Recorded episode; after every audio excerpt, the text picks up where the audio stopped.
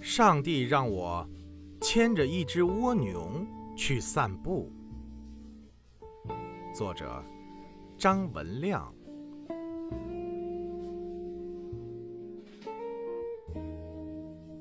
上帝给我一个任务，让我牵着一只蜗牛去散步。我不能走得太快，因为蜗牛。已经尽力在爬了，每次总是挪那么一点点。我催他，吓唬他，责备他。蜗牛用抱歉的眼光看着我，仿佛在说：“已经尽了全力了。”真奇怪。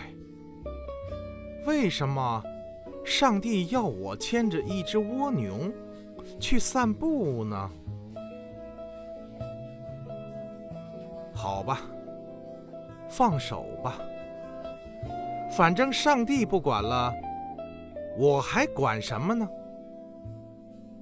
任蜗牛往前爬，我在后边跟着生闷气。突然。我闻到花香，原来这边有个花园。我感到微风吹来，原来夜里的风是这么美妙。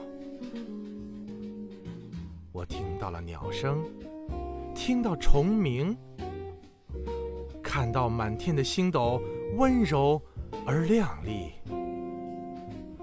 怎么以前我从未体会？我突然想起来，莫非是我弄错了？原来上帝是要蜗牛牵着我去散步。